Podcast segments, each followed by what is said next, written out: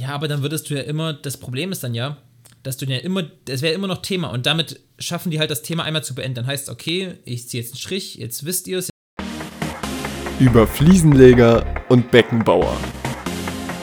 Der Fußball-Podcast.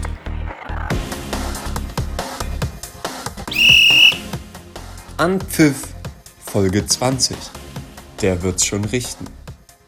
Da geht er, ein großer Spieler, ein Mann wie Steffi Graf.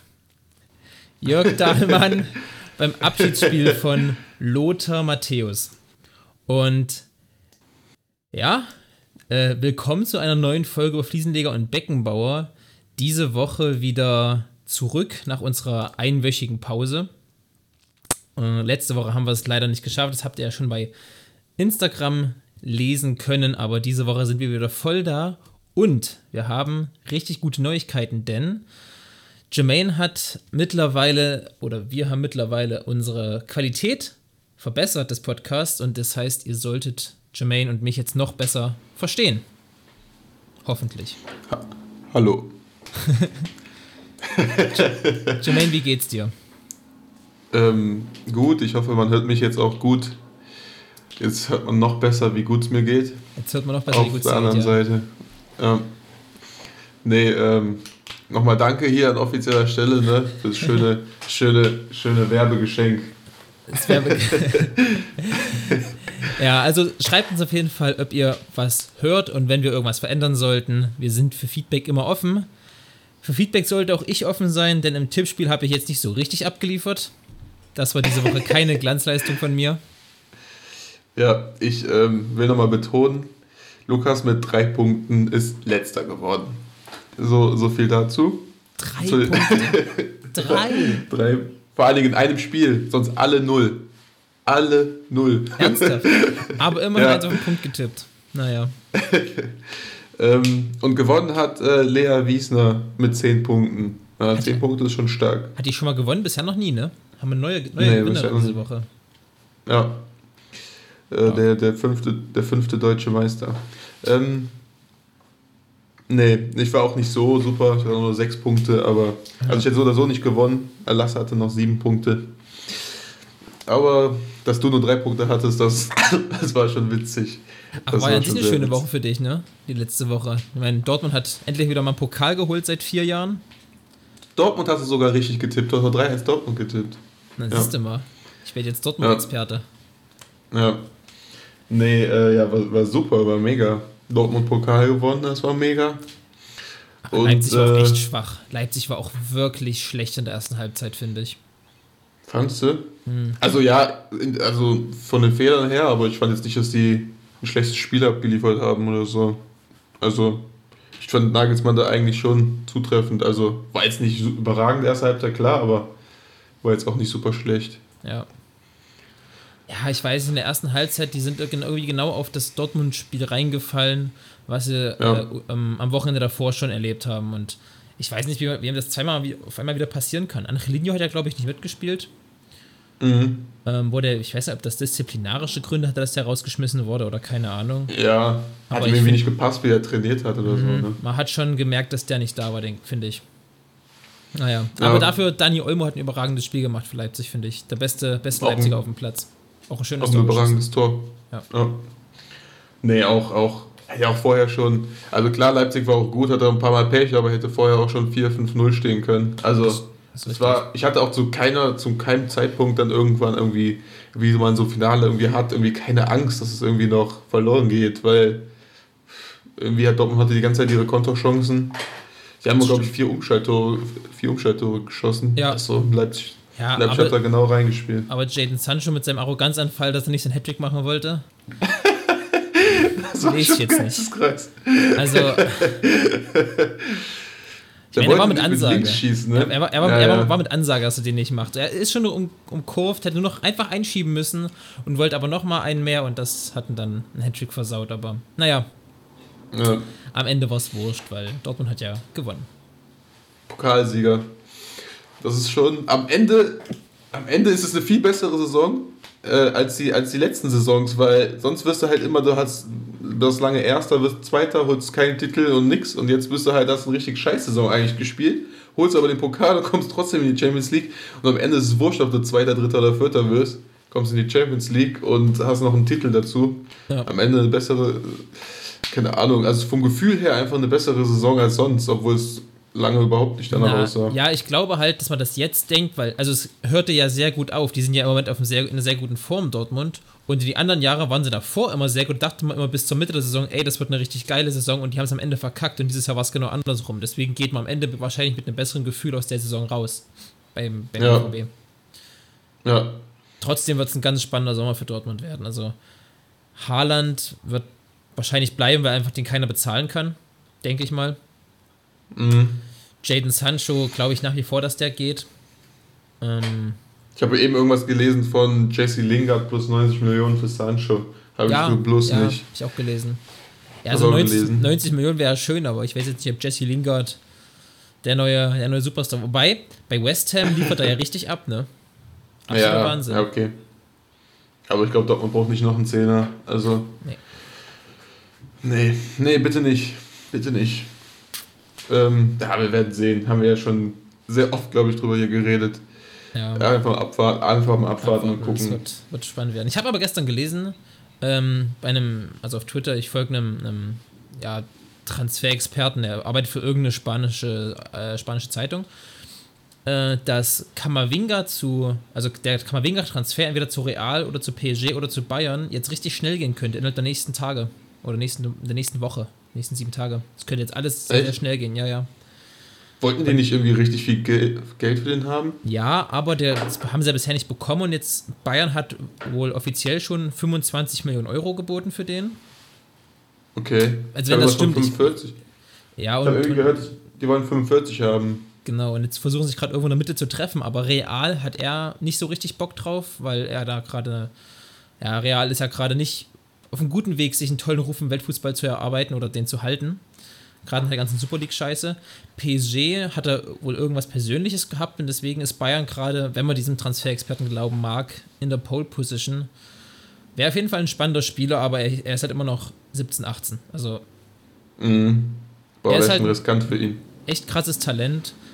Aber er ist mhm. immer noch 17, 18 und das hat Renato Sanchez, ist da auch ein mega guter äh, Spieler und auch ein tolles Talent damals gewesen, auch für viel Geld zu Bayern gekommen und hat es auch nicht gepackt. Also ich würde mich freuen, wenn er kommt, aber ich, man darf nicht erwarten, dass der von der ersten Saison ein Stammspieler ist und alles überragt, glaube ich. Nee, nee, klar.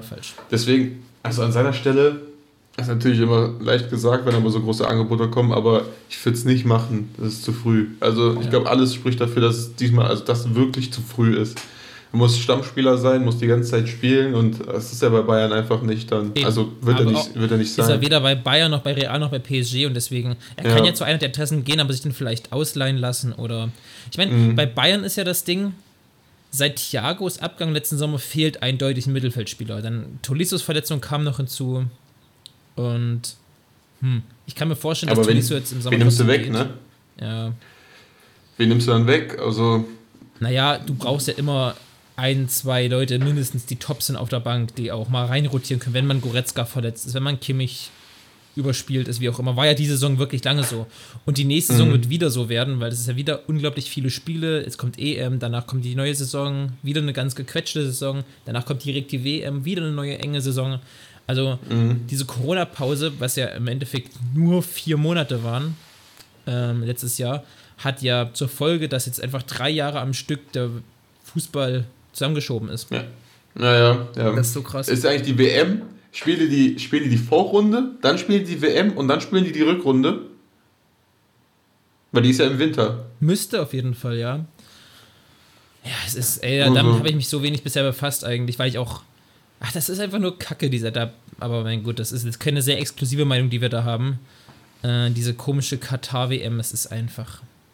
Ich weiß ich nicht, ich bin auch immer noch, ich kann mir irgendwie noch nicht vorstellen, dass das was wird. Das irgend, irgendwas in mir sträubt sich noch und sagt, das kann so nicht werden, das wird so nicht werden, aber am Ende wird es bestimmt mhm. irgendwie so, dass wir dann am dritten Advent da sitzen und mit dem Glühwein in der Hand und keine Ahnung. Ist auch mal was.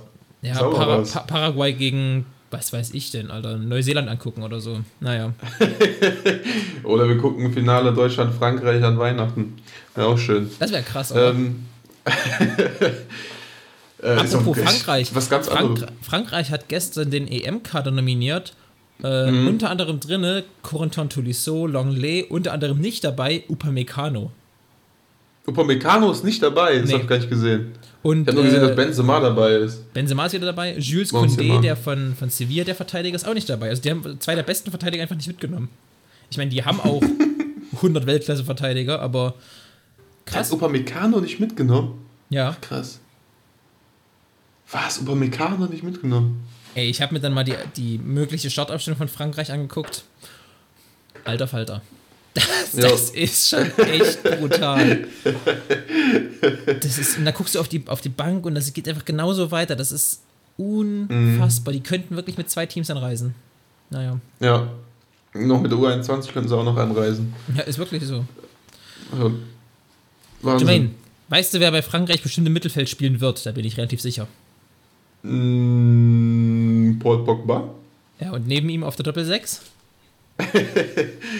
der FA Cup-Verlierer, der zukünftige Champions League-Finalverlierer, N'Golo Kanté. äh, und warum frage ich nach Kanté? Denn hier habt ihr nach zweiwöchiger Pause wieder den wundervollen Kanté-Spiel-Jingle. Kanntest du den? Wahnsinn.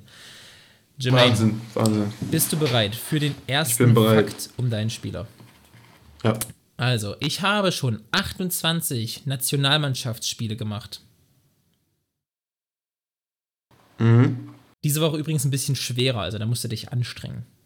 Ich habe unter anderem gespielt mit Carlos Tevez, Leroy Sané, Nevin Subotic, Juan Cuadrado. Also Carlos Tevez, Leroy Sané, Nevin Subotic, Juan Cuadrado. Äh, Tevez, Tevez bei, bei Juve, der unter der, der, Argentin, der Argentinier, ne? Der ist danach in die Heimat gegangen, oder? Also ich bin beim richtigen, ja, ne? Ja. ja. ja. Äh, ich habe in meiner Karriere schon ein nationales Double gewonnen. Mhm. In meiner gesamten Karriere habe ich ungefähr so viele Tore wie Torvorlagen. Okay, weiter. Ich habe in meiner Karriere schon Transfererlöse von 27 Millionen Euro eingespielt. In der ganzen Karriere? Mhm. Das ist ja nicht besonders viel, ne? Warte mal kurz, das sind schon fünf Fakten, aber ich bin noch nicht schlauer. Also Tevez, wir reden hier über Juve, Sané, Schalke Bayern, City, Subotic, vor Dortmund, hatte vor Dortmund und nach Dortmund. Auf jeden Fall bei Union, ne? Aber Union, Dortmund. Hat er nicht auch bei Köln danach noch gespielt, nach Dortmund? Ähm. Wo hat er davor gespielt? Quadrado. Äh, Juve auf jeden Fall jetzt, momentan. Hat er vorher woanders gespielt? Soll ich mal weitermachen? Äh, ja, machen wir weiter. Die meisten Niederlagen meiner Karriere habe ich gegen die Bayern einstecken müssen. Ich habe auch noch nie gegen die Bayern gewonnen. Noch nie gewonnen? Nee. Noch nie gewonnen. Also wir reden hier schon über Bundesliga, ja? Oder ist es jemand, der zum Beispiel wie Messi hat irgendwie die meisten Tore gegen Bayern oder so geschossen und spielt nicht mehr in der gleichen Liga oder irgendwie sowas? Also nicht so ein Ding. Ich habe diese Saison schon 15 Bundesligaspiele gemacht. Ach so. Wie gesagt, das ist ein bisschen schwerer. Er hat schon ein nationales Double gewonnen. Noch nie gegen Bayern gewonnen. Das trifft natürlich auf einige zu. Bei Juve. Das riecht irgendwie nach Juve. Die meisten Spiele meiner Karriere habe ich unter Domenico Tedesco gemacht. Dieses Jahr allerdings hatte ich schon fünf verschiedene Trainer. Also Schalke. Ja. Also Schalke, wir reden hier über Schalke. Schalke, fünf verschiedene Trainer, der spielt er aktuell noch. Das heißt, ja, wahrscheinlich hat er mit Sané auch schon da zusammen gespielt gegenüber Schalke hat schon ein nationales Double gewonnen. Ich denke, aber nee, wo hat er denn? Nee, mit Subotic niemals, nee, nee, nee, nee. Ich gebe dir nochmal den Hinweis, dass es sowohl Nationalmannschaft als auch Club-Mitspieler äh, gewesen sein könnten. Tevez, Sané, mhm. Subotic, Quadrado. Hm. Boah. Ähm, wer ist denn nochmal der, der, der Serbe von Schalke? Bist du auf einem sehr guten Weg. Äh, wie heißt denn der nochmal? Ich denke, dass du es weißt und ich will es auch gar nicht so lange in die Länge ziehen. Ja, Matja mir fällt der Name gerade nicht ein. Ja, ja, genau. Ja. Äh, der Serbe mit, von Schalke. Also, genau, ja. Mit, mit Tevez bei City gespielt, mit Sané bei Schalke gespielt, mit Subotic in der serbischen Nationalmannschaft und mit Quadrado bei mhm. Florenz. Ja, der und der hat ein nationales Double gewonnen. Mit City. Mit City, ach krass. Mhm. Ähm, Gut, mit Schalke logischerweise nicht, ne? Spielt der momentan überhaupt? Ich habe den irgendwie, ich habe den Namen ist mir auf Biegen und Brechen nicht eingefallen, weil ich den irgendwie auch gerade nicht im, es also es geht, lag auf der Hand. Er ist mal rein und raus rotiert, er war ja lange verletzt. Ähm, ja, es, es geht so. Es geht so, ne? Der ist nicht mehr so, ne? Der ist auch jetzt Innenverteidiger dann irgendwann geworden. Genau. Dann, und dann, er war doch vorher Sechser, oder? Der war schon, nee, der war schon immer Innenverteidiger. Der war schon immer Innenverteidiger. Ja? Hm. Der ist ja damals als riesengroßes Talent von City zu Schalke gekommen, war ja auch richtig gut in den ersten Jahren, hatte sich dann einmal schwer verletzt am Knie und dann hat mhm. es halt nie wieder so richtig eine Spur gefunden, leider. Der war richtig gut eigentlich. Ja, so wie viele bei Schalke, ne?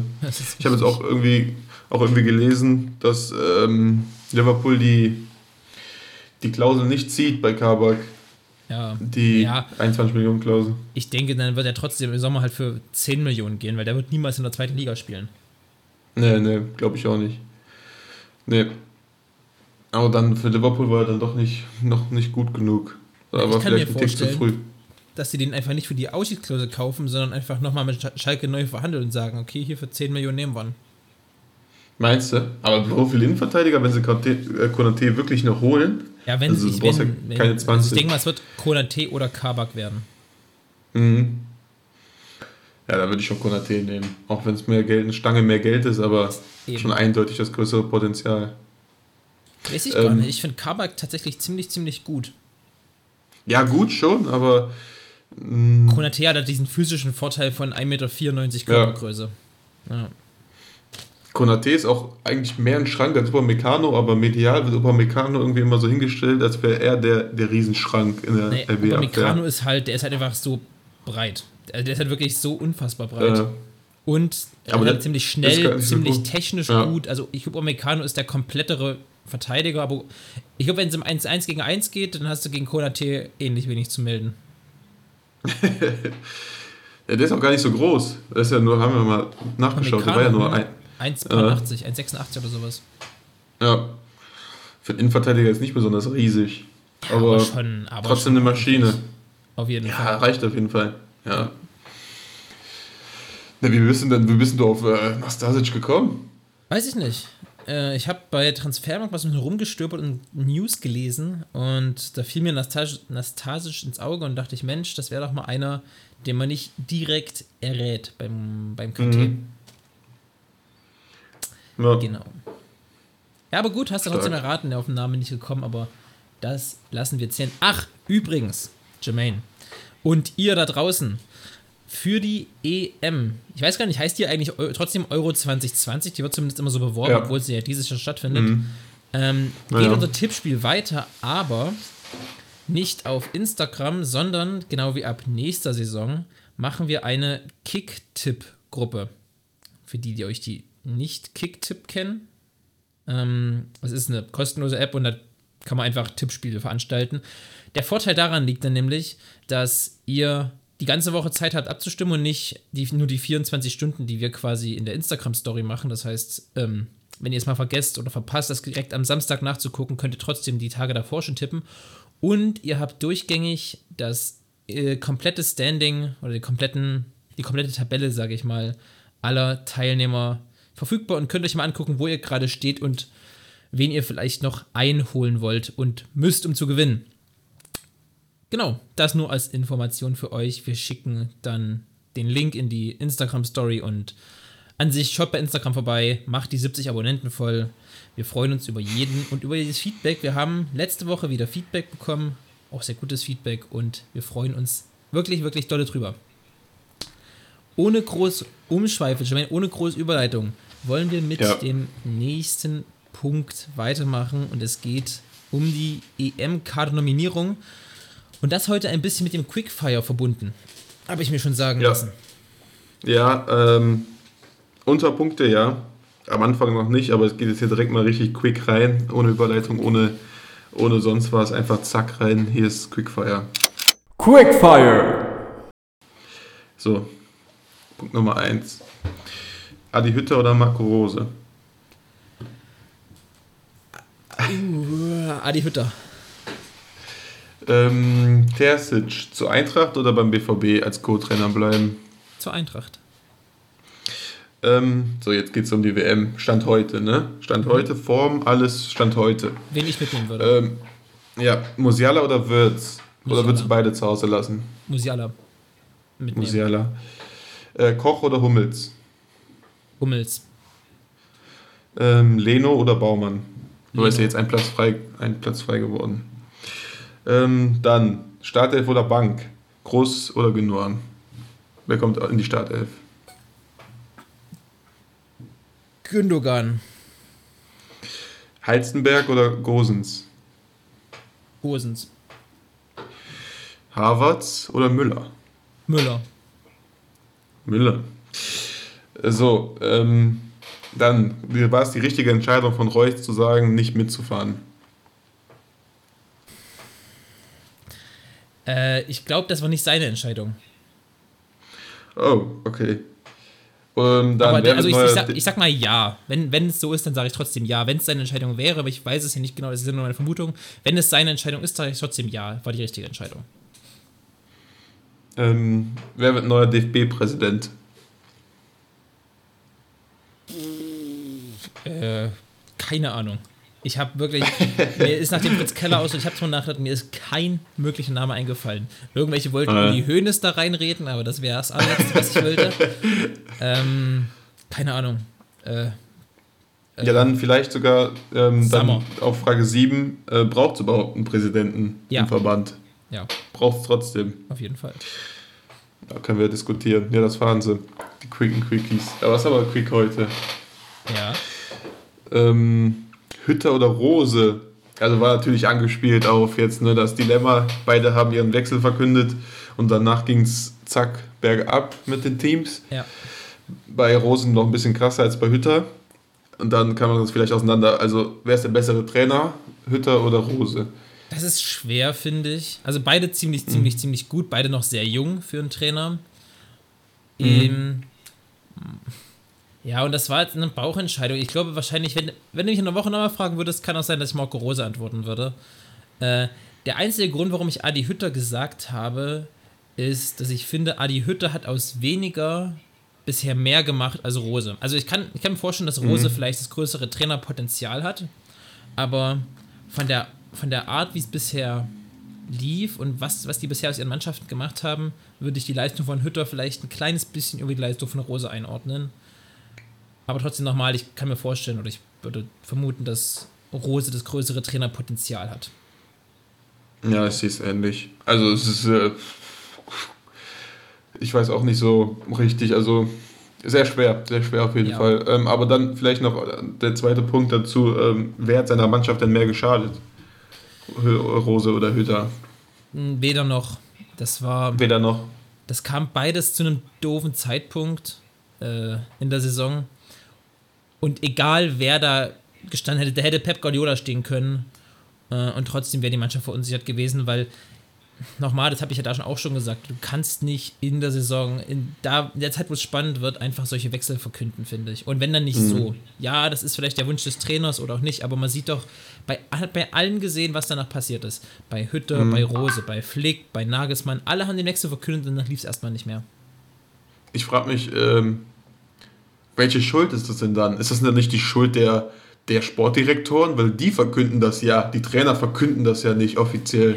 Ja, man kann das ja auch, man kann ja so ein Agreement haben und dann erst nach der Saison oder wenn alles durch ist sagen, ja, Der wechselt übrigens nach hier. Ja, aber dann also, würdest du ja immer, das Problem ist dann ja, dass du ja immer, das wäre immer noch Thema und damit schaffen die halt das Thema einmal zu beenden. Dann heißt okay, ich ziehe jetzt einen Strich, jetzt mhm. wisst ihr es, jetzt gehe ich halt und dann nerven mich die Medien, Medien nicht mehr. Aber trotzdem, ja, es ist schwer und ich glaube nicht, dass es einen Schuldigen gibt. Es ist wahrscheinlich auch bei jedem Fall unterschiedlich. Ähm, aber ich weiß ja nicht, ob, ob, Hütter gesagt hat, ich will das bitte jetzt verkünden oder Rose, ich will das bitte jetzt verkünden oder eben Eberl oder Bobic oder wer auch immer in dem Moment das gesagt mhm. hat. Äh, ich glaube, das sind immer verschiedene Sachen und eine Schuldzuweisung ist schwer. Das ist halt an sich eine beschissene Situation. Ja, aber es gab ja auch schon, also jetzt das sind zwei solche Beispiele, aber es gab ja auch schon oft genug Beispiele, wo Trainer, wo man wusste, dass die Trainer gehen und die Mannschaften danach trotzdem noch ordentlichen Fußball gespielt haben. Also auf ich würde nicht alles auf diesen Entscheidungen beruhen lassen, irgendwie so ein bisschen. Klar ist das irgendwie, man sieht, das ist ein Zusammenhang, aber also muss man auch mal die Spieler fragen, ja, was ist denn los mit euch? Nur weil der Trainer geht, willst du nächstes Jahr kein Champions League mehr spielen? Also ist ja dann irgendwann irgendwas falsch, oder nicht? Ja, also, dann kommt ja auch noch mal dazu, Frankfurt ist keine Champions League-Mannschaft. Und Frankfurt geht absolut ja. auf dem Zahnfleisch im Moment.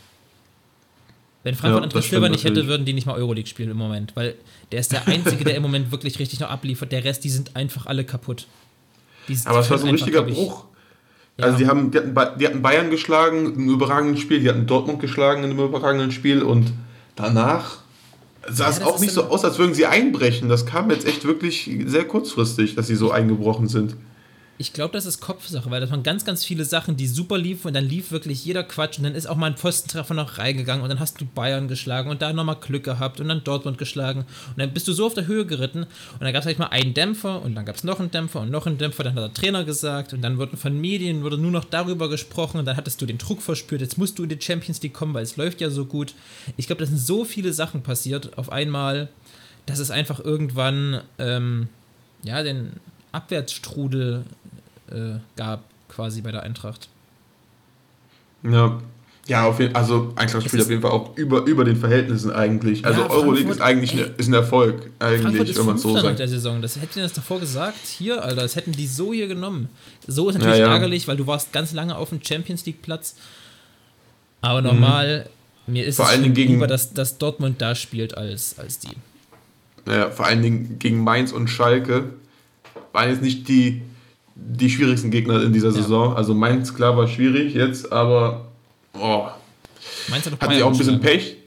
Ja, die hatten auch ein bisschen Pech, dass, dass Dortmund jetzt gegen Mainz gespielt hat, als Mainz schon durch war und Frankfurt gegen Mainz gespielt hat, als um, bei Mainz noch um alles ging. Ja. Das ist natürlich ein bisschen Spielansetzungspech, aber meine Güte. So ist das. Und jede Mannschaft ja. hat eine Saison mal Phase, wo es überragend läuft. Dortmund aktuell, Mainz jetzt lange gewesen. Schalke hat immer mal ein Spiel gewonnen, da muss man ja auch, mittlerweile von einer tollen Phase sprechen. Ja, Wahnsinn, deswegen, wie die da auf einmal gespielt haben. Ne? Das ist Kopfsache, glaube ich, ganz viel. Ja, und dann kassierst du gegen Schalke drei Tore, aber was geht in deinem Kopf ab? Du weißt, ja, das war's jetzt. Also, ja. es ist trotzdem, man muss trotzdem mal das Fazit ziehen. Für Frankfurt war es eine überragende Saison, die ein ärgerliches Ende hat, dass Trainer und Sportdirektor gehen. Aber es war eine überragende Saison und die können absolut glücklich damit sein, was sie erreicht haben. Auf jeden Fall müssen nur jetzt aufpassen. Trainer geht, äh, Bobic geht, also Sportdirektor geht, ähm, müssen aufpassen, dass sie nicht noch Silver verlieren, dass sie noch Kostic verlieren, weil du musst ja diese Europa League, du musst eigentlich den Kader ja auf, also besser machen. Ja. Es war ja, war ja vorher kein Europa League Kader, du musst ihn eigentlich noch ein bisschen besser machen. Und dann hast du noch Dreifachbelastung. Es wird schon eine harte Saison nächstes Jahr für, für Frankfurt. Da müssen sie aufpassen, dass sie unten nicht reinrutschen. Also. Ähm, Krösche Terzic, du hast mich auch über Terzic gefragt. Krösche Terzic, Krösche als Sportdirektor, der, ich glaube, ist es schon fix? Ja, ich glaube schon, ne? Ja, ja, ist schon fix. bestätigt, ja, ja. ja. Ähm, ja auf jeden Fall kein, kein Downgrade, würde ich mal so sagen. Ne, das wäre auf jeden Fall richtig interessant. Nur Krösche, ich habe erst gar nicht verstanden, warum Krösche aus Leipzig weg wollte. Dann habe ich gelesen, dass Leipzig drei Sportdirektoren hat und der nur einer von diesen dreien ist und die sich mhm. immer abstimmen müssen. Das heißt, er darf gar nicht selber entscheiden. Ich, der Einzige, der immer aufgetreten ist im Fernsehen, war immer Krösche. Deswegen dachte ich immer, Krösche wäre ja. der, der ist halt Sportdirektor. Der, der, der, quasi der, der Head of den gewesen. Ja. Aber, aber es ist schon, also dass er weg, aber auch, dass er dann weg will aus, aus Leipzig und dann nach Frankfurt geht, ist ja, ja. könnte man sagen, ist ein, Down, ein Downgrade, aber dann habe ich es schon verstanden, weil dann ist er der, der starke Mann sozusagen bei, bei Frankfurt und bei Leipzig wäre es nicht gewesen. Ah, das. B, ist er dann bei einem Traditionsverein und der ist ja auch Fußballliebhaber und vielleicht sagt er, okay, Leipzig hatte ich, war ich jetzt ganz lange, es hat mir sehr viel Spaß gemacht, ich mache noch mal was anderes und komme irgendwann nochmal zurück oder wie auch immer. Und ich glaube, die Nagelsmann-Geschichte, weil er war ja dagegen, dass Nagelsmann verkauft wird, war vielleicht noch so das i-Tüpfelchen, dass er gesagt hat, nee, gut, dann, wenn er, wenn er auf meine Meinung nicht hört, dann gehe ich halt. Mhm. Noch ganz kurz zu Nagelsmann, irgendwie Oliver Kahn hat jetzt auch gesagt, dass es überhaupt nicht stimmt, was da an zum aufgelistet würden, dass es viel weniger sein soll. Also wir müssten irgendwie fünfmal in sechs Jahren die Champions League gewinnen, damit es 25 werden. Das ist ja das Ding, was, was, ich, was ich auch schon erzählt habe, dass es gibt äh, eine Sockelablöse von, weiß ich nicht, 10, 15 Millionen, 10 Millionen wahrscheinlich. Und dann kann das aber bei Erfolgs eben immer höher, Erfolgs, äh, Prämien, so heißt das, immer höher werden. Mhm. Keine Ahnung. Also im Prinzip ist ja auch vollkommen Laterne, ob das 15, 15 oder 25 Millionen sind. So, ich verstehe so es nur, nur aus, aus Leipziger Sicht überhaupt nicht. Also ich gebe doch nicht das beste Trainertalent an den direkten, direktesten Konkurrenten, den es gibt, für, für, für 10 Millionen ab. Was ist das denn? Also dann schenkt ihr doch die Schale nicht. einfach direkt für 10 Millionen. Also was soll das denn? Also was ist nee, das, das denn für eine Logik? Ich meine, schlag doch 30, schlag doch 35 drauf. Also wenn der Spieler nicht dahin gekommen, hätte es ein anderer gemacht. Und der wäre wär ein anderer Bayernmeister geworden. Und ja, nochmal, okay, kann man ja so Nagelsmann sagen, wollte auch dahin. Und das war. Es war schon immer so ein bisschen vorgezeichnet, der Weg. Der hat ja damals bei RB unterschrieben gesagt, ich verlasse euch für niemanden außer halt für die Bayern. Und wenn die Bayern kommen, dann ist das halt so.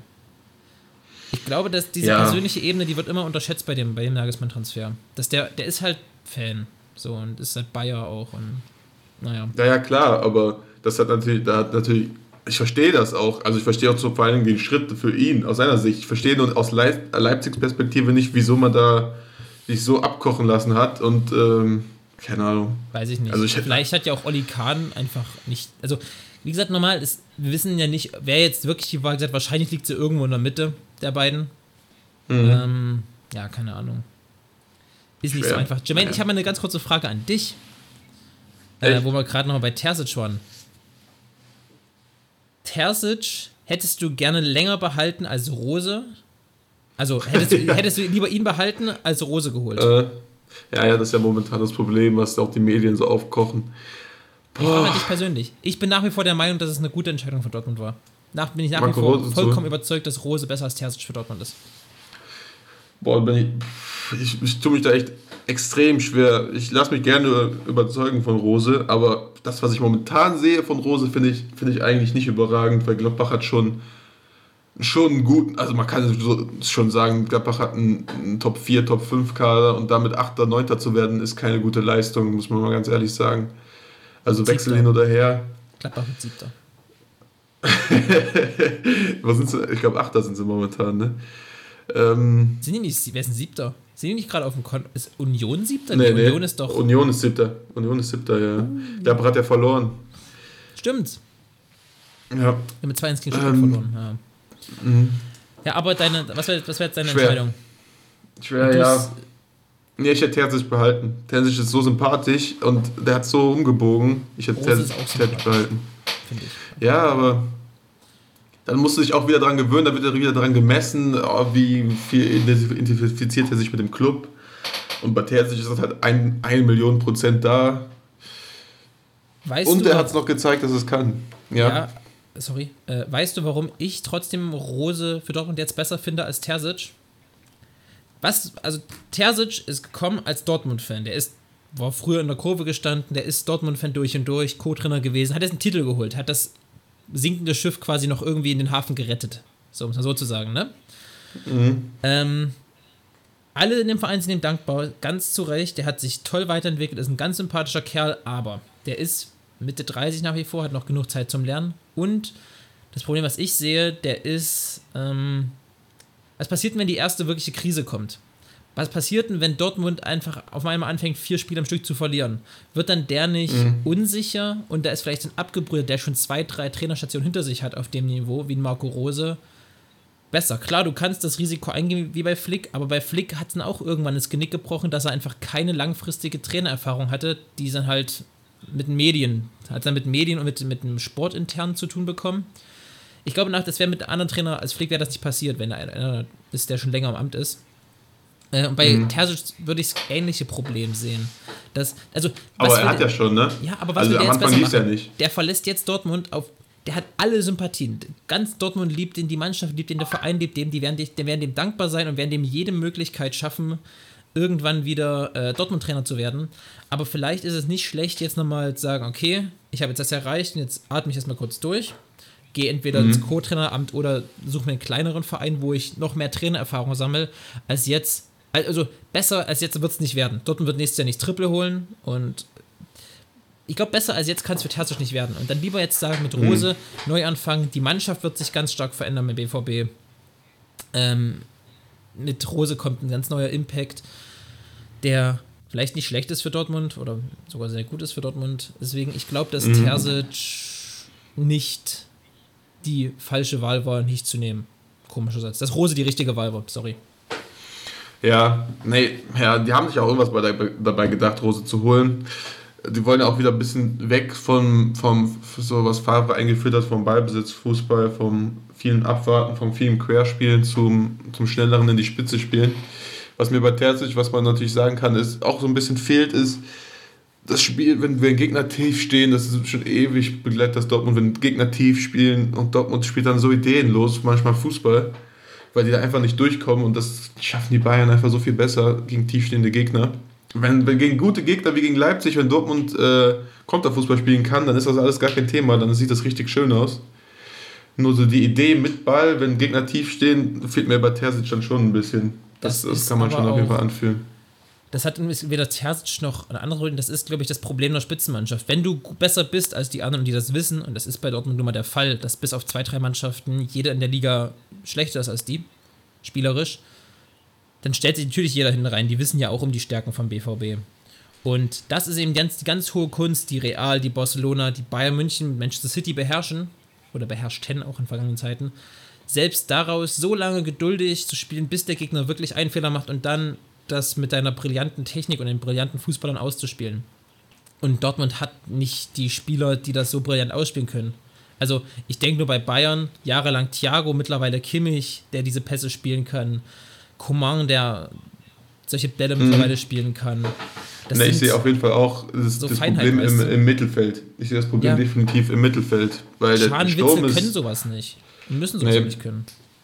Der, der Sturm ist gut genug, also auf jeden Fall gut genug, lange nicht mehr so ja. gut ein Sturm, aber, aber das Mittelfeld ist mit, mit der Hut, mit leider, also mit Bellingham ist halt einfach noch zu jung, den darf man das auch nicht aufbürden.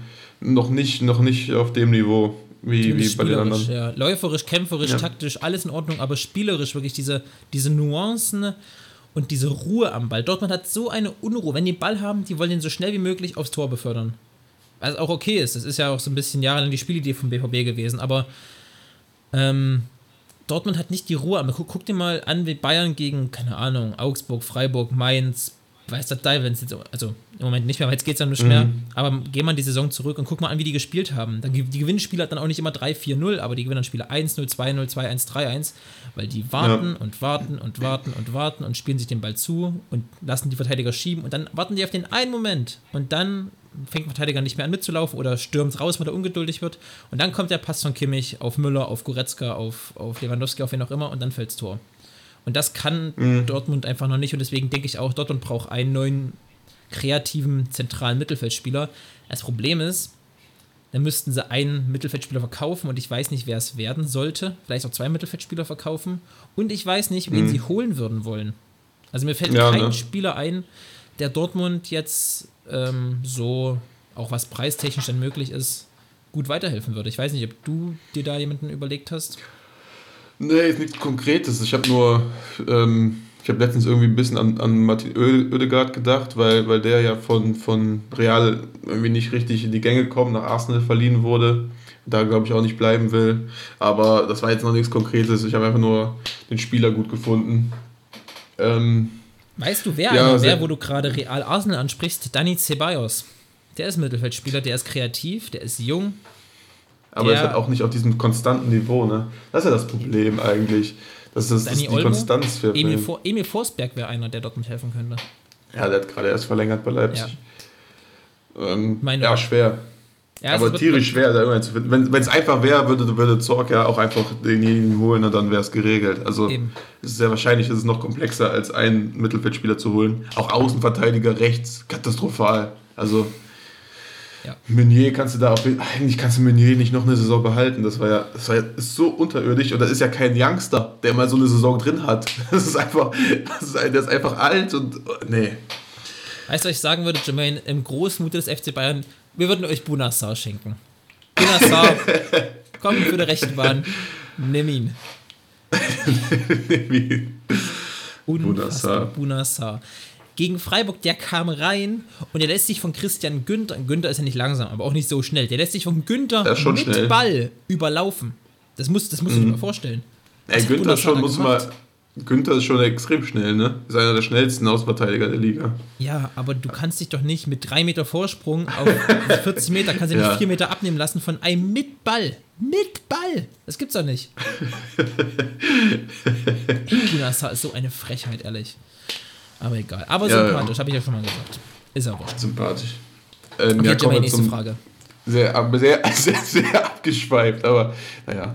Ähm, zur WM, wer sollte mit? Würdest du dann Musiala oder keiner? Hast du gesagt Musiala? Ich würde keinen von beiden mitnehmen, ganz ehrlich. Keiner von beiden ist momentan in der Form, um mit zur WM zu fahren. Musiala auf jeden Fall.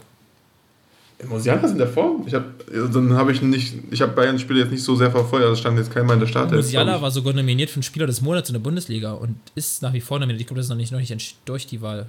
Also der ist auf jeden Fall Bayern-Spieler des Monats geworden und der ist auch für Bundesliga-Spieler des Monats ist er äh, mit, mit äh, Letzten Monat? der- Ja, aber der hat doch jetzt, bin ich jetzt komplett falsch. Ich, der hat doch jetzt die letzten Spiele überhaupt nicht gespielt, oder? Oder bin ich jetzt falsch? Doch. Im letzten Spiel Echt? hat er nicht von Anfang an gespielt, aber davor hat er von Anfang an gespielt. Gegen. Gegen, haben ach, gegen Gladbach hat er von Anfang an gespielt. Ich weiß noch, dass er gegen, gegen Wolfsburg hat er ein richtig gutes Spiel abgeliefert mit den Toren, aber seitdem habe ich nichts mehr von ihm gehört, dass er ein gutes Spiel abgeliefert hat. Aber Doch, gegen Gladbach war er stark. okay. Vor zwei Wochen. Nee, Jetzt am Wochenende mh, wurde er nur eingewechselt. Letztes Wochenende. Dadurch, dass man jetzt 26 mitnehmen kann, denke ich, dass er dann einen von den beiden mitnehmen wird, aber ich würde, ich würde, es ist zu früh. Ich würde keinen von beiden mitnehmen. Und wenn, wenn, einer, wenn einer von beiden werden würde, wen würdest du mitnehmen? Ja, dann würde ich auch Mus- Musiala mitnehmen, weil Würz Rückrunde war jetzt auch nicht so, War verletzt. nicht so über, Wochenende. ja, also Schwierigkeiten, aber ist ja auch normal. Der Junge ist 17, hallo. Also, Und der spielt jetzt wieder, kommt langsam wieder richtig gut rein. Die letzten beiden Spiele wieder sehr, sehr gut gespielt. Sogar getroffen am Wochenende, glaube ich. Mhm. Ja. Was halt bei den beiden auch immer schnell ist oder was generell bei jungen Spielern ist, dann spielen die halt gut, sind, also man verzeiht ihnen schneller, dass sie schlechte Spiele machen können, einfach auch weil sie erst 17, 18 sind, ist ja vollkommen okay, aber dann vergleicht man das halt mit, mit Spielern, die 25, 26 sind und dann eine konstant ordentliche Saison spielen und sagt aber, diese Saison war besser von dem 17-Jährigen, weil er ein paar gute Spiele drin hatte, obwohl es eigentlich nicht so ist, wenn man es jetzt objektiv betrachten würde. Deswegen äh, Ja, du musst ja aber in deinem Kader auch eine Balance schaffen aus jungen, alt, also jungen Spielern, alten Spielern, erfahrenen Spielern, unerfahrenen Spielern, auch die mal, guck mal, Musiala und Wirtz, die brauchen sich keinen Kopf machen. Die werden reingeworfen, da sagt der Trainer, hier, mach einfach dein Spiel, mach, was du denkst und es wird schon werden. Du kannst ja nicht einem 17-Jährigen sagen, wie einem sehr erfahrenen Mitte 20-jährigen Spieler, so und so und jenes und dann machst du das am besten so, sondern das ist vielleicht auch manchmal ganz gut, einfach denen diese kindliche, jugendliche Freiheit zu geben und zu sagen, hier, nimm Ball und mach, mach irgendwas draus. Und das finde ich eigentlich sehr erfrischend an Musiala, an Wirtz, an Jude Bellingham, den ich überragend gut finde, aber das ist eine andere Sache. Ähm, und deswegen, ich glaube, dass er von beiden mitnehmen sollte und wird. Aber dann ist ja die Frage, kommt die überhaupt zum Einsatz? Weil es wird, es wird ja direkt von der Gruppenphase wird's brutal schwierig mit Frankreich und Portugal. Selbst wenn nicht, dann- ist doch egal. Der hat, der hat erst, hat, hat, hat Turniererfahrung gesammelt. Das ist das erste Mal mit der Mannschaft mit dabei, also bei einem, bei einem großen Turnier. Erlebt das, sammelt Erfahrung, weil du, du, du kriegst ja trotzdem die Erfahrung mit und dann sitzt du dann da und dann ist es ein Spiel, wo es drauf ankommt. Und selbst wenn der gegen Ungarn in der 80. Minute eingewechselt wird, das ist doch total Jucke. Selbst wenn der gar nicht spielt in der Gruppenphase. nee, ehrlich. Ja. Das ist, ja- das ist ja wirklich Erfahrung sammeln. Und den Luxus hast du jetzt, daher du einen 26-Mann-Kader hast. Es, wird, es werden niemals alle 26 spielen. Nie im Leben. Nee, nee, nee, wird auch nicht. Ich sehe schon, Äh, ich seh schon wird- Lukas Podolski da nominiert werden. Ich sehe auch das Problem eigentlich nicht so darin, ob Musiala oder Wirtz jetzt mitfährt, sondern eigentlich darin, dass Dortmund, äh, Dortmund sage ich, Deutschland keinen keinen Neuner hat. Ja, das ist das Riesenproblem, was Deutschland hat. Finde ich. Aber dazu Boah. ganz kurz. Ja, können wir vielleicht gleich nochmal reden. Ähm, dann Koch oder Hummels? Ja, Hummels. Hummels letzte Hummels. Woche überragend. Dortmunder Kapitän, hinten eine Bank. Spieleröffnung wird wieder, wird wieder langsam auf das Niveau, wo er schon mal war. Dann Mhm. wird er nicht mehr kommen. Ist Chef. Wenn, wenn er Boateng nicht mitnimmt, muss er Hummels mitnehmen, in meinen Augen. Alles richtig. Hummels. Ist ja schon durchge durchgesickert anscheinend von der Bild oder vom Kicker. Keine Ahnung, ob das am Ende stimmt, sehen wir ja gleich. 100%. Aber wenn, haben wir schon mal drüber geredet, wenn Hummels und Müller, dann direkt in die Startelf rein. müssen auf jeden Fall. Ähm, äh, Leno oder Baumann, ja, Torwart Nummer 3. Ich bin Ben Leno, ich bin Ben Leno Fanboy. Also dann nimmt er Neuer, Leno und Trapp. deswegen fällt er aus. Trapp, ja, Trapp stimmt, bestimmt. Trapp. Ja, ja, ja, ja Trapp. Äh, Baumann dann raus, ja. Ja, Bau, das ist eigentlich nicht so wichtig, Baumann oder Leno. Also im Endeffekt kommt keiner von den beiden zum Einsatz, aber Ja, ich mag Ben Leno, Schwer. ich finde ihn ziemlich gut. Und er ist Ja. super, super, super sympathisch. äh, dann Startelf oder Bank, extrem schwer. Groß oder Gündogan. Ah, ja. Da habe ich mich in dem Moment schon geärgert, Gündogan gesagt zu haben. Wahrscheinlich würde ich sogar groß. Nee, nee, ich bleibe bei Gündogan. Einfach als Belohnung für eine überragende Saison und weil Gündogan diese Halbrolle, wenn wir, weil wir werden ja ohne echten Neuner spielen, wir werden ja wieder. Ich meine, habe ich ja schon mal erzählt, dass Löw und Guardiola sind ja eh gut befreundet und gucken sich viel voneinander ab. Und ich glaube, dass Deutschland ähnlich wie City spielen wird bei der, bei der EM, ohne Neuner und dafür mit drei offensiven Mittelfeldspielern.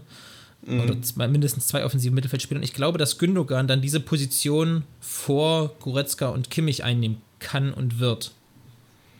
Und deswegen Ja. würde ich mich lieber, also ich hätte da lieber einen Gündogan als einen Toni Kroos bei drei zentralen Mittelfeldspielern mit, mit Goretzka und Kimmich. Weißt du? Mhm, weil der ein Tick, einfach ein Tick offensiver ist, ne? Genau. Äh, Als, als Toni. Ja. Dann ist die Frage, ob du nicht sogar mit Gündogan und Groß spielen kannst. Ich glaube, das hängt auch extrem vom Gegner ab. Ah, ich, ich, ich tue mich da manchmal schwer, manchmal vielleicht, vielleicht schwer. Ähm, du kennst ja meine Meinung zu Goretzka. Dann würde ich lieber Goretzka rausnehmen und mit Groß und Gündogan spielen. Kommt aber sehr auf den Gegner an. Wenn du defensiv gut stehen musst, dann würde ich auf jeden Fall Goretzka mit reinnehmen. Und Goretzka bringt so eine Physis, Laufstärke, Emotion und, und der bringt alles rein. Und nochmal, äh, diese, dass die bei Bayern auf der Doppelsechs spielen, das ist ein Riesenvorteil für Deutschland. Das ist seit Jahren ein Vorteil für Deutschland, wenn du irgendwelche Paare aus Mannschaften, früher Dortmund oder Bayern oder wen auch immer kriegst, die sind Mhm. Ja, das stimmt eingespielt schon. und das ist wirklich ganz, ganz, ganz viel wert. Und deswegen, ich denke, dass es Kimmich Goretzka im Mittelfeld werden muss. Ich kann mir Mhm. vorstellen, dass der wieder Groß spielen lassen wird, weil der irgendeinen Faible für Toni Groß hat. Toni Groß auch eine gute Ja. Saison gespielt, aber bei drei zentralen Mittel Mittelfeldspielern würde ich Kimmich, Goretzka und Gündogan anstatt Groß spielen lassen. ich fand halt nur diesen, diesen, diesen populistischen Ausfallschritt so von nachdem, nachdem äh, Groß nicht dabei war und Gündogan und, ähm, und äh, wie heißt es nochmal, Kimmich und Goretzka diesen gute Spiel das erste gemacht haben, ich weiß nicht mehr gegen wen, wo sie dreimal gewonnen haben, dass alle geschrien haben, wir brauchen Groß nicht und Ja, ja. lass nur die drei spielen. Hast du einen Quatsch, da hat man gesehen, was, was Groß, diesen einen, dieser ein, allein dieser eine Pass gegen Liverpool, was er was der, was er machen kann mit einem Pass. Die ganze Saison Groß- schon wirklich gut. Ist, Ja. ist richtige Führungspersönlichkeit bei Real Madrid noch mehr als in den letzten Jahren. überragend auch aus dem Pressing, wie der sich aus Pressing lösen kann. Ich kenne keinen Spieler, der sich so gut aus Pressing lösen kann wie Toni Kroos. Ohne, also ohne Ein Witz. Toni Kroos ist ja die personifizierte Ruhe am Ball. Das ist ja, Ja, Wahnsinn. unglaublich, was der für eine Seelenruhe am Ball ausstrahlt. Naja. Deswegen, ich würde sehr vom Gegner abpassen, wer da spielt. Und im Endeffekt ist es auch eine Luxusentscheidung. Ja. Weil ähm, alles Top-Männer sind. Ähm, Heizenberg oder Gosens, ja, würde ich auch auf Gosens nehmen. Ein bisschen mehr Geschwindigkeit außen haben, ein bisschen offensiver. Ich glaube, das wird auch wieder Frage werden, ob Vierer- oder Dreierkette und daher denke ich, Dreierkette Mhm. spielen werden, wird Gosens diese linke Schienenposition spielen. Ach, meinst du, meinst du Dreierkette? Ach, Dreierkette hatte ich jetzt gar nicht so umstand. Dreierkette mit dann Hummels, Rüdiger und Süle. Ginter. Oder mit Ginter. Mit Ginter. Und Süle rechts. Oder Süle gar nicht. Ich weiß nicht, ob ich Süle unbedingt bei der EM dieses Jahr haben will, in der Startelf zumindest. ich hätte gerne Okay. rechts Baku, aber ich kann mir vorstellen, dass Baku zur U21 EM fährt. Vielleicht rechts Ah, Klostermann. Oder Baku. ich denke, Serge Gnabry könnte das machen. Würde natürlich da Torgefahr einbüßen, aber der ist laufstark genug, um das äh, durchzuhalten und links Gosens. Mhm. Ja. Baku stimmt. Baku musste eigentlich. Also Baku hat so gut gespielt in Ja, Wolfsburg aber die Saison, musste eigentlich. zur, zur U21 EM fahren. Aber das werden wir in einer Stunde erfahren, dann ist es nämlich. Also übrigens ist es Mittwoch für euch, dass ihr euch hier wundert, warum wir das noch nicht wissen. Es ist heute Mittwoch um halb zwölf gerade. Äh, in einer Stunde wird der DFB-Kader bekannt gegeben. Wir wollten es aber beabsichtigt davor machen, dass wir noch wenigstens so ein bisschen Spekulationsraum haben. Mhm. Und vor allem nächste Woche wird es noch mehr um die E oder die nächsten Wochen wird es eh sehr viel um die EM gehen. Und diese Woche Ja. sollte es auch ein bisschen mehr um die Bundesliga gehen. Deswegen, weiter geht's. Ähm, Havertz oder Müller? Haver, äh, Müller. Haben wir vorhin schon gesagt, wenn man, wenn man Ja. den mitnehmen, muss er spielen. Ja. Und Thomas Müller ist aktuell der beste deutsche Fußballer. Punkt. Ja, einfach als falsche Neun. Äh, Nicht muss. mal, nicht mal als falsche Also Neun. Ich, ich, ich tue mich immer schwer mit dieser komischen falschen Neun. Einfach Ja. als Thomas Müller. Nicht als Zehner, nicht als Neuner, nicht als falsche Neun. Ohne Quatsch, einfach als Thomas Müller. Äh, ja, aber ich meine, wenn man mit drei Offensiven spielt, dann ist Müller halt der zentrale Offensive, wie man die jetzt nennen will, ist ja Genau, vollkommen zentraler wurscht. offensiver Spieler. Ja, Ja, der in der Mitte Der sich dann, aber auch gut auf die Flügel fallen lassen kann, mal nach rechts, um Flanken zu schlagen, Mhm. mal nach links, um Räume zu öffnen. Also, er ist schon. Bei Bayern es ja Einzige- auch, lässt sich ja viel nach rechts fallen und dann, dann auch mal Ja. rein zu flanken. Das einzige Problem, oder die einzige, was natürlich jetzt doof ist, auch aus Löws Sicht, ist, du nimmst Hummels und Müller wieder rein und hast jetzt eigentlich ein Jahr, anderthalb Jahre verschwendet, wo die sich noch mit einspielen hätten können mit der Mannschaft und musst sie jetzt auf, auf Biegen und Brechen wieder reinbauen. ist natürlich nicht optimal. Also, Ich weiß nicht, ob Thomas Müller aktuell so gut wäre, wenn nicht damals diese komische Nationalmannschaftssache gewesen wäre. Ob das nicht mal, ich glaube, das war für ihn nochmal so eine Motivation, äh, nochmal anzugreifen, so. nochmal reinzupushen. Deswegen Mhm. bin ich mal nicht mal so nicht mal so sicher, ob das stimmt. ja, ich meine jetzt, ja okay, wenn man die Motivation jetzt weglässt, einfach nur, wenn man, die, wenn man das Mannschaftsgebilde jetzt anguckt, fürs, für die Eingespieltheit der Mannschaft wäre es natürlich besser, aber Aber die haben sie ja mit der, also guck mal, bei Bayern, Mender, Knabri, Sané, Kimmich, Goretzka, Neuer, Ja. die sind ja alles Bayern-Spieler. Ja, das stimmt. Ja. Ähm, dann von die Entscheidung von Reus, ähm, würde ich so gesagt. Also, so wie ich das verstanden habe, so ich habe ja den Post direkt von Reus gelesen und dann nochmal aus den, Ja, aus den Medien. Also du auch, habe ich das so verstanden, dass er, er stand gemeinsam mit dem Bundestrainer, dass er nicht mitfahren will. Kann man jetzt spekulieren, ob es seine Entscheidung war oder die vom Bundestrainer. Aber ich glaube, der ist einfach wirklich kaputt und er hat immer Verletzungen und das, das, das bricht ihm, glaube ich, auch in dem Alter dann das Genick, wenn er mit zur EM fährt und dann wieder keine richtige Vorbereitung hat für die nächste Saison. Ist das, glaube ich, schon die richtige Entscheidung. Ja, ähm, ich habe es ja vorhin schon mal kurz äh, gesagt oder kurz durchklingen lassen. Entschuldigung. Ich glaube nicht, dass es alleine Marco Reus Entscheidung war. Ich glaube, der hat sich mit dem Bundestrainer zusammengesetzt und gesagt, okay, Yogi, wie sieht's aus? Spiele ich von Anfang an? Nein. Gut, dann komm, ich fahre nicht mit, dann kann ich mich aus der Affäre retten. Du hast gar nicht das Problem, dass dann irgendwelche Diskussionen. Nee, wirklich. Du hast gar keine Meinst Diskussion, du? dass es um meine, um meine Person irgendwelche Diskussionen und, und Turbulenzen gibt. Ähm, ich glaube, das war für beide Seiten sehr.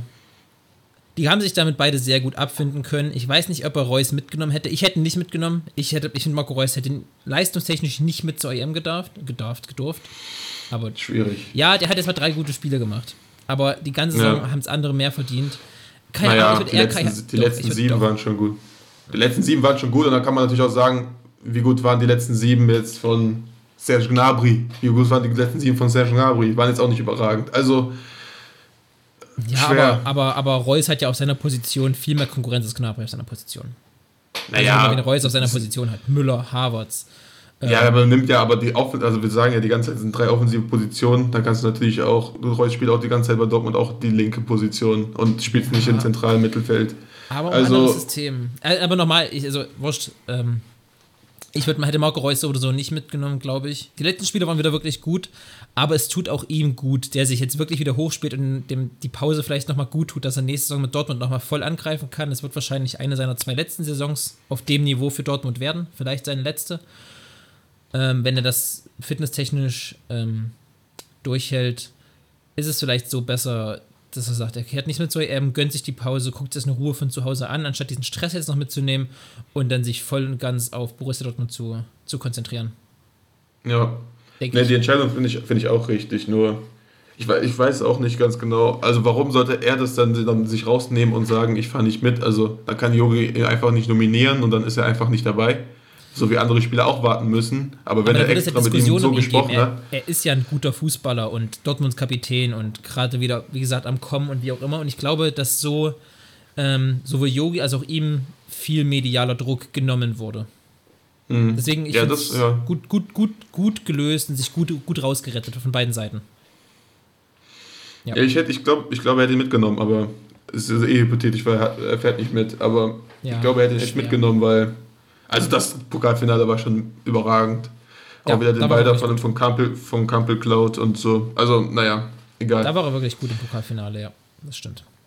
Ähm, neuer DFB-Präsident und wenn es überhaupt, boah, auch sehr schwer. Keine Ahnung, wer DFB-Präsident werden soll. Das ist ja so eine ich glaube, das Problem ist ja auch. Äh, das ist ja jetzt keine, wo man sagt, Mensch, da fällt mir jetzt XY ein. Das ist ja immer einer, der schon jahrelang beim DFB arbeitet und dann irgendwie hochgezogen wird. Also, solange sich Oliver Bierhofer, wird das alles in Ordnung. Er will es ja auch irgendwie nicht machen. Die Frage ist ja nur, dass Keller sich ja beschwert hat, dass er als DFB-Präsident nicht genug entscheiden kann. Dann ist ja überhaupt die Frage, wozu gibt es überhaupt einen DFB-Präsidenten und braucht es überhaupt einen? Ja, rein repräsentativ. Das, ne?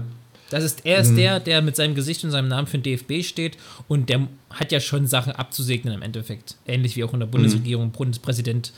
Ähm, der muss ja schon im Endeffekt die Sachen absegnen und hat viel repräsentativ. Klar, der ist der, der die Reden hält, der die, was weiß ich, die Medaillen verteilt, der die Auszeichnung verteilt. Das ist halt so das Gesicht vom deutschen Fußball. Und deswegen finde ich Amt des Präsidenten nach wie vor sehr wichtig, ja. Ja die Frage, wer soll es machen? Wie soll, wie soll der DFB sich präsentieren? Soll es vielleicht sogar eine Frau machen? Soll es mal, soll es jemand machen, der aus dem Sport kommt? Ist ja schon nicht, schwer. Ja, wie gesagt, das sind ja immer welche, die schon jahrelang in diesen den Strukturen da arbeiten. Das ist jetzt keiner, der einfach so bisher Co-Trainer irgendwo war, auf einmal DFB-Präsident wird oder so. Das ist ja, ja, immer was, was sich jahrelang gewachsen, also was jahrelang gewachsen ist. Und eine Frau wäre schön, ich wüsste nur nicht wer. Der einzige, die ich mir vorstellen könnte, wäre die Bundestrainerin. Aber ich glaube nicht, dass sie es machen wird. Und ich glaube nicht, nee, dass sie es ja Trainerin, ne? will. Ja. Eben, sie, sie ja, will ja genau. nach wie vor im Trainergeschäft tätig sein. Aber sie würde, glaube ich, weil sie ist auch sehr sympathisch und hat eine sehr erfrischende Art, sie wäre eine sehr gute Rolle für den DFB mal zukünftig. Jetzt wahrscheinlich noch nicht, aber in zehn Jahren vielleicht wäre sie eine sehr, mhm. wo ich mir, ich kann den Namen nicht aussprechen. Voss Tecklenberg oder sowas? Ja, Voss Tecklenberg, ja, irgendwie mhm. sowas. Ja, stimmt, das ist ein schwerer Name. ähm, nur, ich glaube, der, der kam auch von Freiburg, der Keller. Das Keller. ist auch gar nicht lange her, dass er von Freiburg der, kam und dann. Der saß lange im DFB, also anderthalb Jahre oder zweieinhalb Jahre. Der saß im DFB-Gremium schon immer und wurde dann so. nur als Präsident hochgezogen. Der war da vor Freiburg ah. Präsident ganz lange, ja. Naja. Mhm. Ja, aber sowieso schwieriges Thema DFB.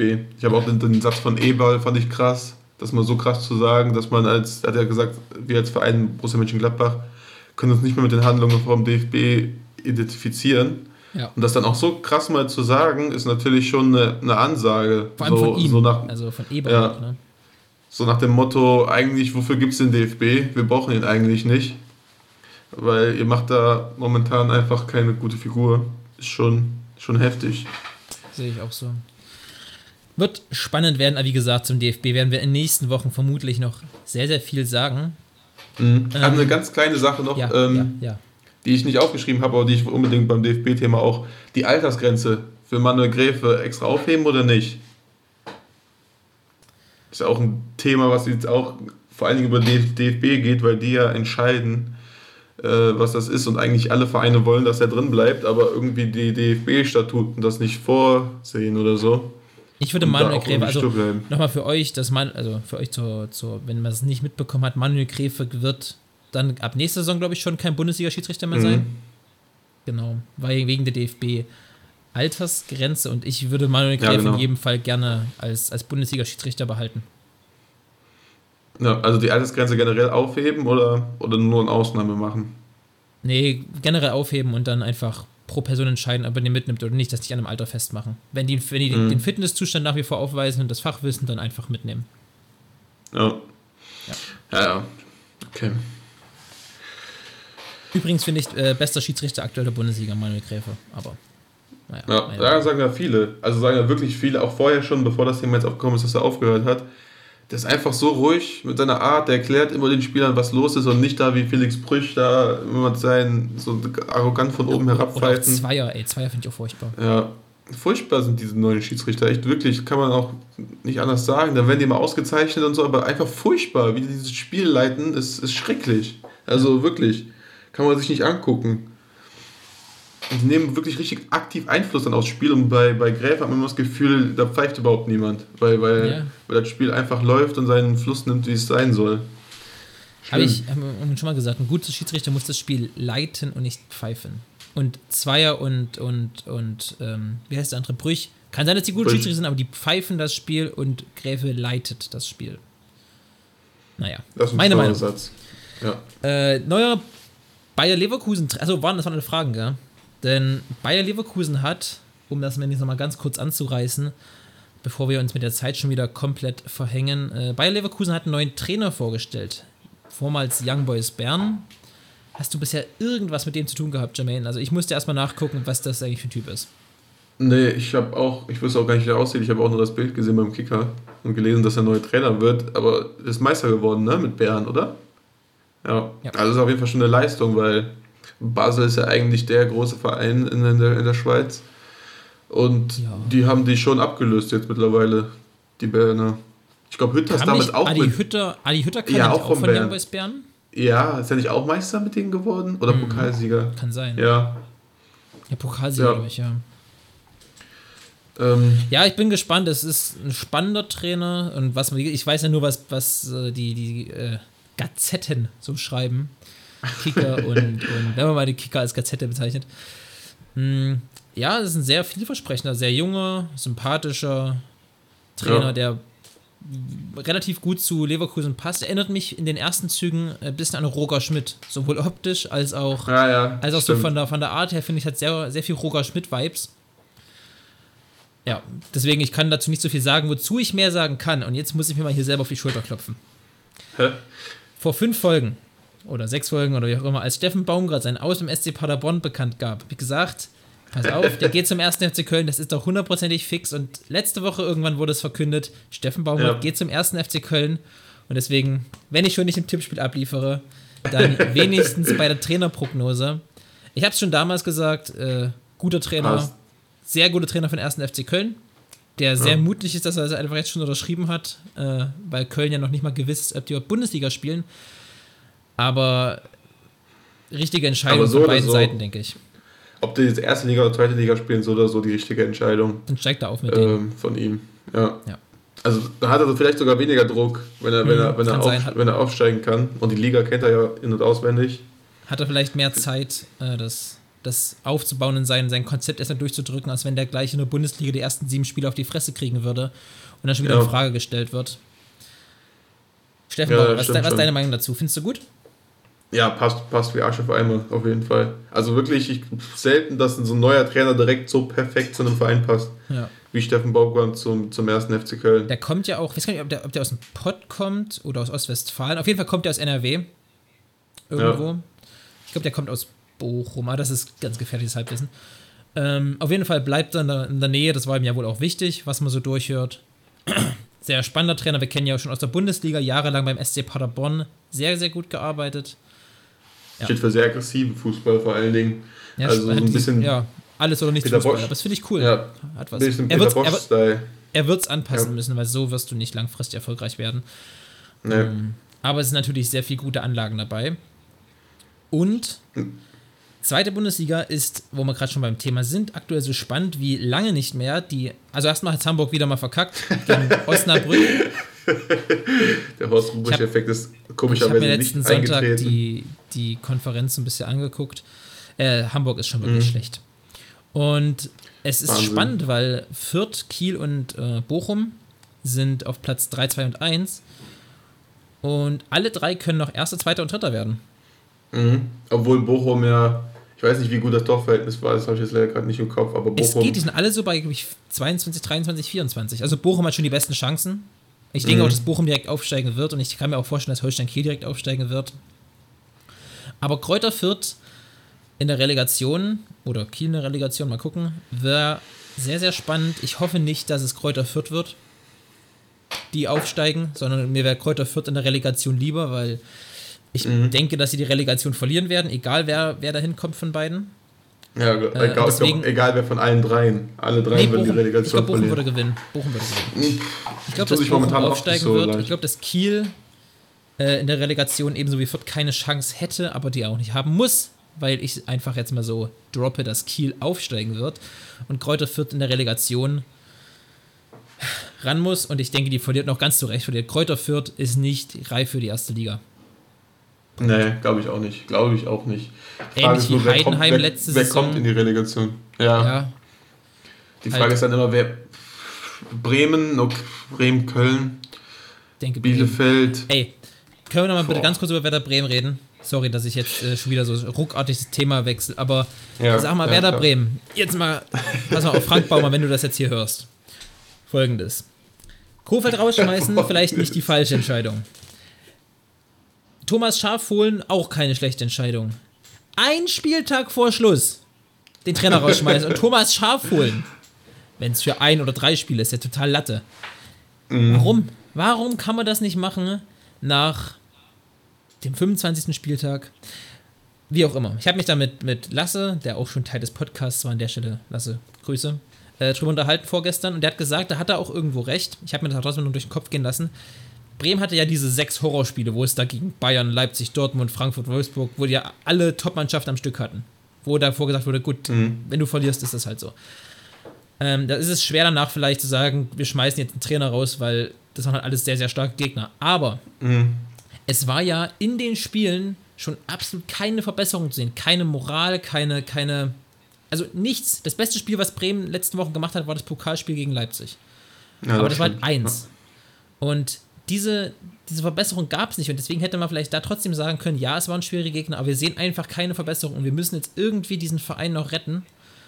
Ähm, vielleicht hätte man sagen, nach dem 24., 25., 26. oder nach dem 29. Spieltag sagen können, okay, für die letzten Spiele muss es jetzt ein anderer richten und Thomas Schaf wird nur als Feuerwehrmann kommen. Ich glaube nicht, dass Thomas Schaf längerfristig dann nee. auch Trainer bleiben wird. Ja, ja, klar. Aber trotzdem. Er hat eine andere Funktion über, mittlerweile, ne? Ja, ja, über Bremen aufregen. Also ein Spieltag vor Schluss, das ist schon. Das ist der, das albern. ist der ähm, Horst Rubrich-Effekt. Das wird derselbe Effekt sein. Thomas Schaf wird da nichts, aber auch wirklich nichts dran verändern können, dass Bremen absteigt. Nichts.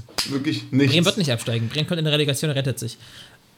Oder das, ja. Aber ich meine, sie bleiben nicht direkt drin. Bremen wird dieses Spiel gegen Gladbach auch nicht gewinnen. Und. Äh, Wäre jetzt geil, wenn Bremer Woche jetzt Gladbach so, keine Ahnung, 4-0 wegschießt oder wie letztes Jahr 6-1 wegballert oder so. Das wäre ja ziemlich witzig. Aber nee, ja. ich glaube auch nicht dran. Nee, ich glaube, und das ist so, oh mein Gott. Also ändert das was, ob Kofeld oder, oder Schaf jetzt die, die letzte Ansprache, also inhaltlich ändert sich das nicht. Inhaltlich wird, wird Schaf da nichts dran verändern können. Das auch solange kein Trainer mehr war. Das ist nur also Kopfsache. Also, das ist einfach nur, ja. nur noch jetzt so eine Kopfsache. Und äh, dasselbe wie bei, was Hamburg sich da gedacht hat, ja, zum Glück funktioniert sowas dann auch nicht, weil sonst ja. wird das ja dann jeder in der Situation dann auch nachmachen, wenn sowas funktioniert. Ja, zum das Glück dann auch nicht, sowas auch nicht. Ist ja nicht, du kannst es ja nicht so replizieren, das ist ja nicht bei jedem gleich. Aber ähm. trotzdem, äh, ich glaube nicht, dass Bremen am Wochenende gewinnt und Schalke muss erstmal das Spiel verlieren, die spielen nämlich, äh, Köln, die spielen nämlich gegen Schalke. Mhm. Und ob Schalke nochmal so ein, so ein Spiel wie gegen Frankfurt abliefert, sei mal dahingestellt. Äh, ich würde auch jetzt gerne, weil wir nämlich schon weit über eine Stunde sind, Jermaine, langsam zu unseren Tipps kommen. Mhm. Damit wir das hier nicht so lange in die Länge ziehen. Lange in die Länge ziehen. Äh, dann können wir okay. gleich nochmal über die Spiele reden, wo wir eh gerade schon mal da waren. Äh, Shame on you, Werder Bremen. Shame on you, Frank Baumann. Thomas Schaaf, ja, mach's irgendwie. Ich, bin, ich war nie Thomas Schaaf, aber die, rette die einfach irgendwie in dieser blöden Bundesliga. Hast du dieses Meme gesehen von, von Frank Baumann, wo der, wo der so ähm, wo so geschrieben wurde, dass er jetzt noch schnell einen, letzter, äh, einen Spieltag vor Schluss Kofeld rausschmeißt, um selber nicht gefeuert zu werden, damit keiner bemerkt, dass er einfach, einfach die Scheißarbeit ah, gemacht ja, hat. Ja, das habe ich gesehen. Ja. Frank Baumann als Sportdirektor hat auch nicht, nicht überragend abgeliefert. Thomas Eichen davor wesentlich besser, aber da haben wir schon, wen das nochmal genau interessiert, vor zwei, drei Wochen in unserer Bremen-Folge drüber gesprochen. Ja. Erstes Spiel, VfB Stuttgart gegen Arminia Bielefeld, knackig kurz, 2-1 für Stuttgart. 1 zu 1. Bremen gegen Gladbach. Jetzt kommen wir. Jermaine. Jetzt, jetzt kommen wir. Ich habe 1 zu 3 für Gladbach. Bremen wird dieses Spiel verlieren. Bremen wird Saisonabschluss ein glorreiches 1 zu 1 holen. habe ich letzte Woche schon getippt. Auch, auch, wir müssen eigentlich auch über dieses Spiel letzte Woche reden. Es kann nicht sein, wenn du Überzahl spielst, dass du dann so bescheuert bist und dir eine gelb-rote Karte abholst wie dieser Groß. Es kann nicht wahr sein, in dieser Situation sich da eine gelb-rote Karte zu holen. Lieber ein Tor, alles möglich, aber spiel dieses Spiel lieber in Überzeit zu Ende. Du kannst dir da keine gelb-rote Karte holen und dann wieder auf Gleichstand stellen. Nach das 15 ist echt. Minuten in Überzahl, Bremen. Und die haben es, die waren einfach danach schlechter als, die, als, als, als davor. Die haben einfach Ja. sich hängen lassen. Na gut, dann, dann wird schon irgendwie. Also Bremen war am Wochenende ganz, ganz furchtbar gegen Furchtbar. Augsburg. Augsburg, ja. Weil du hättest Ja. Augsburg noch so mit reinziehen können. Oh mein Gott. Augsburg hätte so verdient gehabt, damit reingezogen zu werden. Nee, ich Nee. mag Augsburg. Ich mag die irgendwie. Ich weiß nicht warum. Nächstes Spiel. Äh, ich muss ein bisschen durchrushen. Tut mir leid, Jermaine. Nächstes Spiel: Eintracht Frankfurt gegen SC Freiburg. Frankfurt wird Adi Hütter einen Heimsieg zum Abschluss schenken. Ich weiß gar nicht, ob Fans ins Stadion dürfen. Ich weiß, dass beim Bayern dürfen 200 oder sowas ins Stadion. Ähm, ich glaube, Frankfurt wird gewinnen zum Saisonabschluss. Wird das Spiel mit 2 zu 0 zu Hause holen. André Silva wird nochmal sein Tor machen. Vielleicht sein letztes für die Eintracht. Mal gucken. Äh, ja, Ähm, 2-0. Ich habe äh, 2 zu 2. Äh, Freiburg, Freiburg, um Freiburg geht es ja noch was. Frankfurt um nichts mehr. Aber Freiburg wird es auch nicht schaffen, deswegen 2 zu 2. Weißt du was, Jermaine? Ich ändere meinen Tipp. Ich sag 4-2. Letzter Spieltag fallen irgendwie immer unglaublich viele Tore, weil da alle keinen Bock mehr am Ende haben. Ja, ich sag 4 ich auch- ich sag, ich sag, ich sag 4-2 für Frankfurt. Ich habe auch unf- unfassbar viele Tore getippt bei manchen Spielen. Ja. Union gegen RB Leipzig. Ähm, 1 zu 3. Ich habe 2 zu 3 für Leipzig. Wolfsburg gegen Mainz. Wolfsburg-Mainz habe ich 2 zu 3 für Mainz. Echt? Oha. Mhm. Nee, da habe ich 4 zu 0 für Wolfsburg. 4 zu 0 für Wolfsburg. Ja. 4 zu 0. Ja. Krass. Sag ich einfach mal so. Ey, meine Tipp, mein, mein Tippspiel war eh scheiße jede, jede Woche. Ich tippe jetzt einfach, ich tippe einfach auf viele Tore und hoffe, dass es irgendwie werden wird. Nee, komm, 4-1. Mainz macht eins. 4-1. 4-1. Köln gegen Schalke. Köln gegen Schalke 1 zu 2 für Schalke. Ich sag 3 zu. Nee, warte mal. Ich sag. Ah, schwer. Ich sag 2-1 für Köln. 2-1 für Köln. Oh. Nee, dann, dann, dann, gesagt? dann wäre Bremen raus. Ich kann nicht. Nee, scheiß drauf. scheiß drauf, 2-2. Scheiß drauf. 2-2. Ja. Ich kann nicht für Köln tippen. Nee, ist, deswegen habe ich auch gegen Köln getippt. Ich kann nicht für Köln tippen, weil sonst ist Bremen raus, weil Bremen wird dieses Spiel nicht gewinnen. Mittlerweile ist Bremen richtig, ey, richtig hier, Fieber, richtig Mitfieber Bremen. Ist ja unfassbar, was ist das? naja. Apropos Mitfiebern, Bayern gegen Augsburg. 5-0. Äh, 3 5-0. Ich habe 3-1. Langweiliges 3-1. Wollen wir Lewandowski noch mal knackt ganz kurz. Robert Lewandowski appreciaten? Ich meine, das ist ja letzte Woche, letzte, letzte Woche kaum passiert. Ich glaube, der hat irgendeine Marke erreicht. Ja. Also, wir können die Zwölften sein, die es euch sagen. Robert Lewandowski, absolut unfassbar, hat Geschichtsträchtig, Geschichtsträchtiges geschafft. 40 Tore in einer Saison, wird jetzt am Wochenende hoffentlich den Rekord alleine für sich beanspruchen. An der Stelle, Didi Hamann, was ist los mit dir, dass du gesagt hast, der soll mal bloß nicht spielen, dass der Rekord. wirklich, Didi Hamann ist echt nicht mehr ganz. Nicht, äh, wurscht, ich will mich jetzt nicht mit dem- Didi Hamann aufregen. Aber der Dings hat es auch gesagt, der Zorniger da bei Sky 90, habe ich auch gedacht, was ist das? Also das bringt unsere Gesellschaft, die haben das auf Gesellschaft gemünzt, das bringt unsere Gesellschaft nicht weiter. Das wäre auch kein Zeichen für unsere Gesellschaft, So wenn er auf den Rekord Gerd- verzichtet. Gerd Müller wäre der letzte, Gerd Müller wäre der letzte, der irgendeinen geschenkten Rekord behalten wollte. Vor allem, man muss den ja auch jetzt nicht in den, in den, in den, in den, in den keine Ahnung, in den Gottstatus setzen, den, den Gerd Müller. Er hat 40 Tore geschossen, er hat äh, nicht den Friedensnobelpreis gewonnen. Also, es war ein Sportler, der Tore geschossen hat und Lewandowski genauso. Ich also, glaube, das war für Deutschland zu der Zeit mehr wert als ein Friedensnobelpreis. Aber das also, wenn die äh, denn nee, da wir auch. können gern nächstes Wochenende nochmal kurz über Robert Lewandowski reden, dass er dann den Rekord alleine für sich hat, aber Er wollte ihn noch, er will den bestimmt gar nicht. Das Ding da, was er da raus, was, was er da rausgeschossen hat, wo er ihn auf der Linie ganz gekonnt rausgekratzt hat. das einfachste Ding der ganzen Saison macht er dann nicht. Aber naja. Ja. Krasser Typ. Ähm, ich sag 5-0. Hoffenheim gegen Hertha. Äh, 3 zu 2 für Hoffenheim. Ich auch. Du auch. Nee, Fünf komm, Tore. ich will, ich, will hier, ich, will hier, ich will hier mal was anderes du tippen. Ich will nicht gleich wie du haben. Ich sag 3-2 für Hertha. 3-2 für Hertha. Ja. Und Ähm, jetzt, das wird, das wird ein geiles Spiel. Leverkusen gegen Das wird ein Leverkusen. geiles Spiel. Dortmund gegen Leverkusen. Äh, ich habe 3-3. Sechs Tore. Boah, ich habe ich hab 4-3. Ich habe 4-3 für Dortmund. Ja, das wird ein geiles Spiel. Es geht für beide um nichts mehr. Volle Pulle offensiv. Einfach Ja. Alles, alles raus, was geht. Letztes Spiel von Terzic, Haaland will noch mal was zeigen. Ich sag 4-3. Haaland Viererpack. Na, das wahrscheinlich nicht. Ähm, Sehr ja. gut. Das Dann- wird, ein, das wird ein wunderbarer Spieltag. Es wird außer ein krasser. Spieltag. Letzter Spieltag Außer ist für eigentlich geil. Ja. Außer für die Bremen Absteiger. Für die Absteiger ist echt hart, ey. Dann, dann zitterst du da bis zur letzten Sekunde. Das ist echt brutal. Ja. Brutal. Gut.